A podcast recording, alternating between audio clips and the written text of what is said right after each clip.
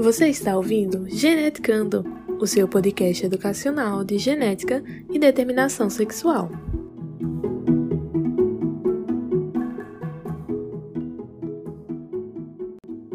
Olá, eu sou Amanda. Eu sou Elisana. Somos alunos do curso de Biologia da Universidade Federal do Sul e Sudeste do Pará e hoje vamos apresentar mais um episódio do podcast Geneticando. No episódio de hoje falaremos um pouco sobre homens com cariótipo XX, condição conhecida como Síndrome de Chapelle, Síndrome masculina 46XX, distúrbio do desenvolvimento sexual testicular XX e diversas outras nomenclaturas. Discutiremos as causas, as características e o diagnóstico, então fique com a gente até o final. Mas afinal, Amanda, o que seria essa síndrome?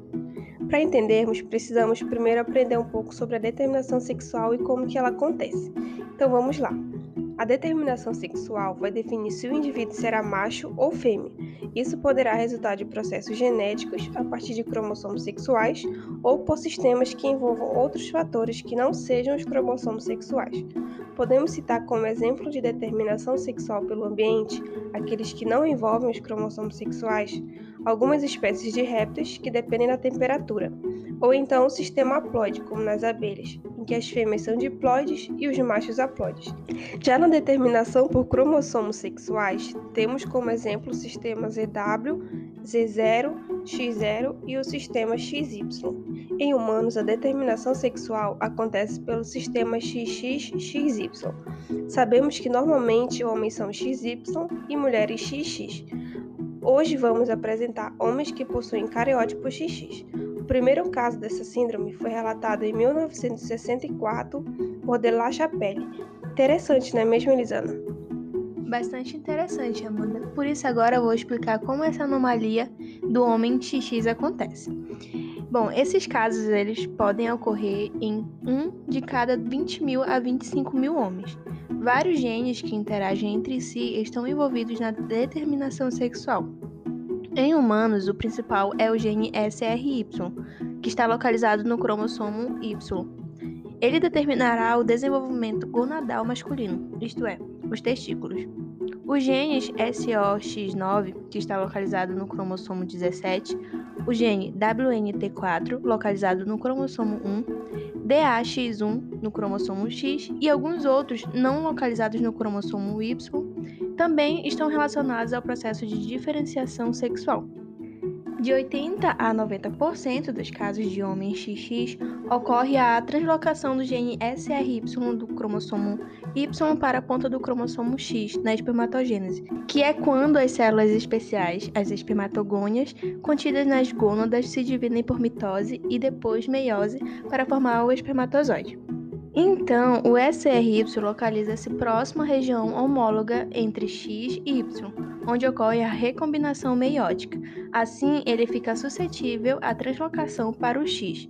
Também já houve relatos de que o SRY estava localizado em cromossomos autossomos, que não é um cromossomo sexual. Essa condição é conhecida como homem XX-SRY positivo, pois tem a presença do gene SRY. Você entendeu, Amanda? Entendi sim, mas isso acontece em 80 a 90% dos casos, né? E o restante? Bom, já os outros 10 a 20% dos casos não apresentam esse gene, que é o gene SRY. E isso significa que ocorrem mutações de alguns genes críticos ligados à reversão sexual, como o SOX9, WNT4 e o DAX1, ditos anteriormente que ativam a cascata de diferenciação testicular em homens XX SRY negativo, dando características masculinas. Até aqui entendemos as causas do homem XX. Vamos saber agora sobre as características dessa síndrome com a Amanda. Pois é, Elisana, as principais características tanto do SRY positivo quanto do negativo são as seguintes: puberdade tardia, estatura baixa, a infertilidade e a ginecomastia que é o crescimento anormal das mamas.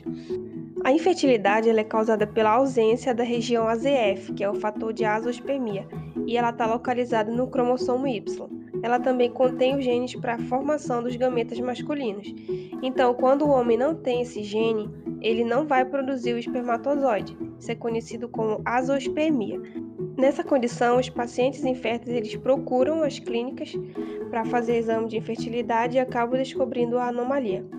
Nos casos de indivíduos SRY positivo, estes apresentam a genitália interna e externa normais, diferentemente do SRY negativo, que tem vários graus de masculinização, e apresentam ambiguidades genitais aparentemente externas ao nascimento, como por exemplo a hipospádia, que é a condição em que a abertura do pênis fica na parte de baixo, não na ponta, micropênis, hiperclitorídea, distrofia dos testículos e a ausência de um ou dos dois testículos na bolsa escrotal ou gônadas mistas, que possui tanto tecidos ovarianos quanto testicular.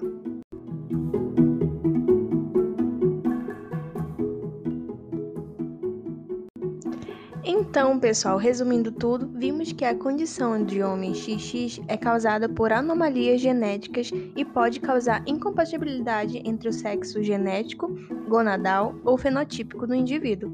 Apesar de ser raro na população e na maioria dos casos o indivíduo apresentar genitália externa aparentemente normal, esta condição deve ser considerada na investigação de ginecomastia e principalmente em casos de infertilidade.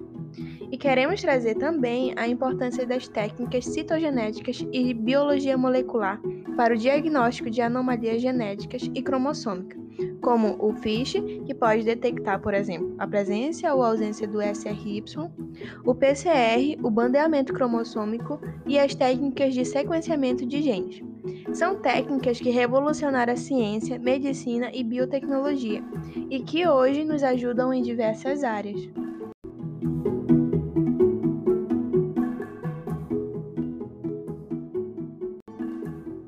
Então é isso, galera. Obrigado por ter ficado com a gente até o final. Esperamos que você tenha gostado. Fique atento aos próximos episódios do podcast Geneticando. Vem coisa boa por aí, hein? Até, até a próxima.